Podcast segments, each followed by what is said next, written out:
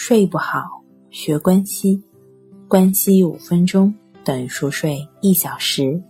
大家好，欢迎来到重塑心灵，我是主播心理咨询师刘星。今天要分享的作品是：失眠减肥法不是你想的那样。大多数失眠者在一段时间内都出现过体重骤增的情况，这是因为。睡眠不足会扰乱人体的新陈代谢，同时还会扰乱瘦素在夜间的分泌。瘦素是脂肪细胞所产生的一种饱感激素。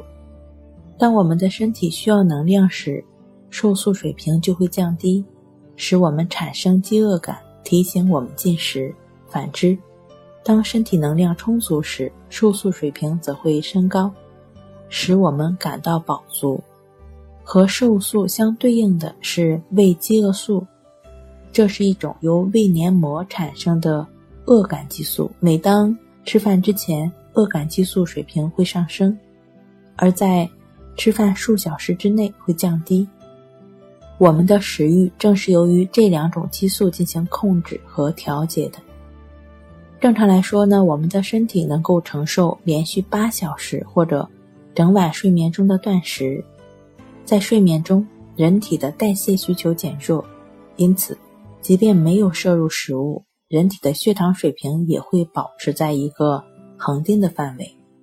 与此同时，当我们作息规律时，瘦素在夜间的分泌水平往往升高，从而向我们的身体发出无需进食的信号。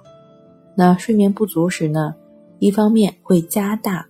夜间身体的能量消耗，另外一方面则会导致瘦素水平降低，因此无眠之夜往往会刺激我们的食欲，让我们进食的更多。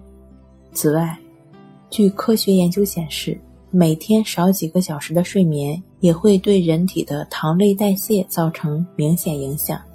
研究表明，当一个人经历过失眠缺觉之后，进食高糖食物。其血糖水平会远远高于平时，就好像患糖尿病一样。这表明失眠会让我们的身体在一段时间内产生对胰岛素效应的临时抵抗，这是非常可怕的。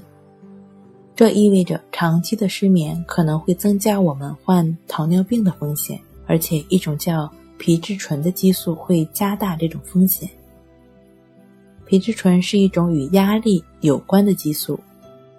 当失眠者因睡眠问题而倍感压力时，这一激素的水平就会升高，响应长期失眠的号召，并干扰胰岛素的活动，对身体的糖类代谢展开进一步的攻破，睡眠问题也就陷入了难以摆脱的恶性循环。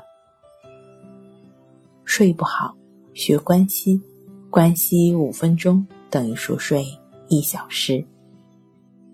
好了。今天跟您分享到这儿，欢迎关注我们的微信公众账号“重塑心灵心理康复中心”，也可以添加 “s u 零一一二三四五六七八九”与专业的咨询师对话，了解失眠的解决办法。那我们下期节目再见。